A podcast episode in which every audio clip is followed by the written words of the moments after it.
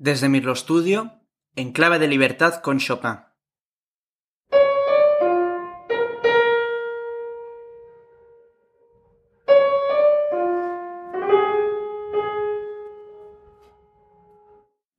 En 1830, Chopin vive exiliado en París.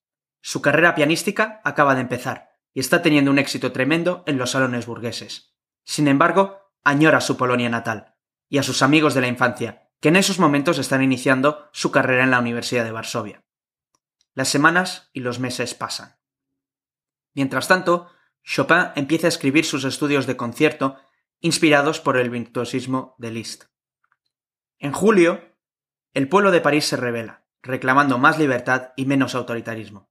El rey es depuesto y reemplazado por otro, y las noticias del éxito de esta revolución liberal corren por Europa. En distintos territorios se organizan revueltas pidiendo libertad y estados propios, como en Italia, Bélgica y Polonia. Chopin se entera de esto y apoya fervientemente la revolución en Polonia, aunque desde el exilio. Sin embargo, en noviembre recibe la noticia que la revolución ha sido un fracaso debido a la fuerza empleada por el ejército ruso, que no duda en ejecutar a cualquier insurrecto de cualquier condición. Además, los rusos decretan el cierre de la Universidad de Varsovia y Polonia se convierte entonces en una parte íntegra de Rusia y no un simple protectorado como lo había sido antes. Enfurecido, desesperado, triste, la noticia deja a Chopin completamente abatido emocionalmente. Se refugia entonces en la composición y decide centrarse en terminar de escribir sus estudios de concierto. En el último estudio de los doce que escribe, decide reflejar ese sentimiento de rebelión, patriotismo y libertad. Es por ello por lo que este estudio es conocido como el estudio revolucionario.